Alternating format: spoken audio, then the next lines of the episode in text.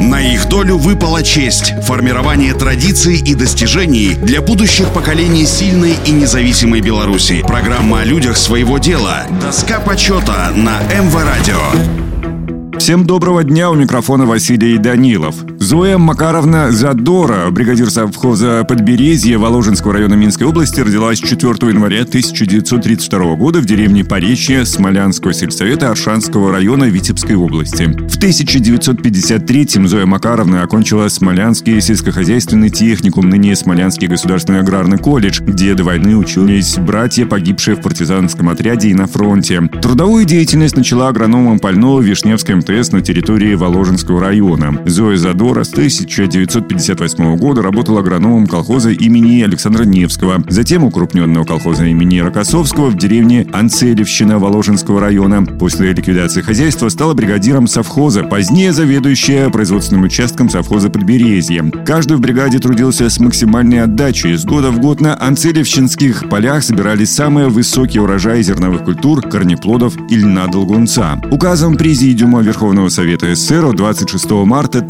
1982 года за достижение высоких результатов и трудовой героизм, проявленные в выполнении планов и социалистических обязательств по увеличению производства и продажи государству зерна, картофеля и других сельскохозяйственных продуктов в 1981 году Зои Макаровне Задори присвоено звание Героя социалистического труда с вручением Ордена Ленина и золотой медали «Серб и молот». На их долю выпала честь – формирование традиций и достижений для будущих поколений сильной и независимой Беларуси. Программа о людях своего дела. Доска почета на МВ Радио.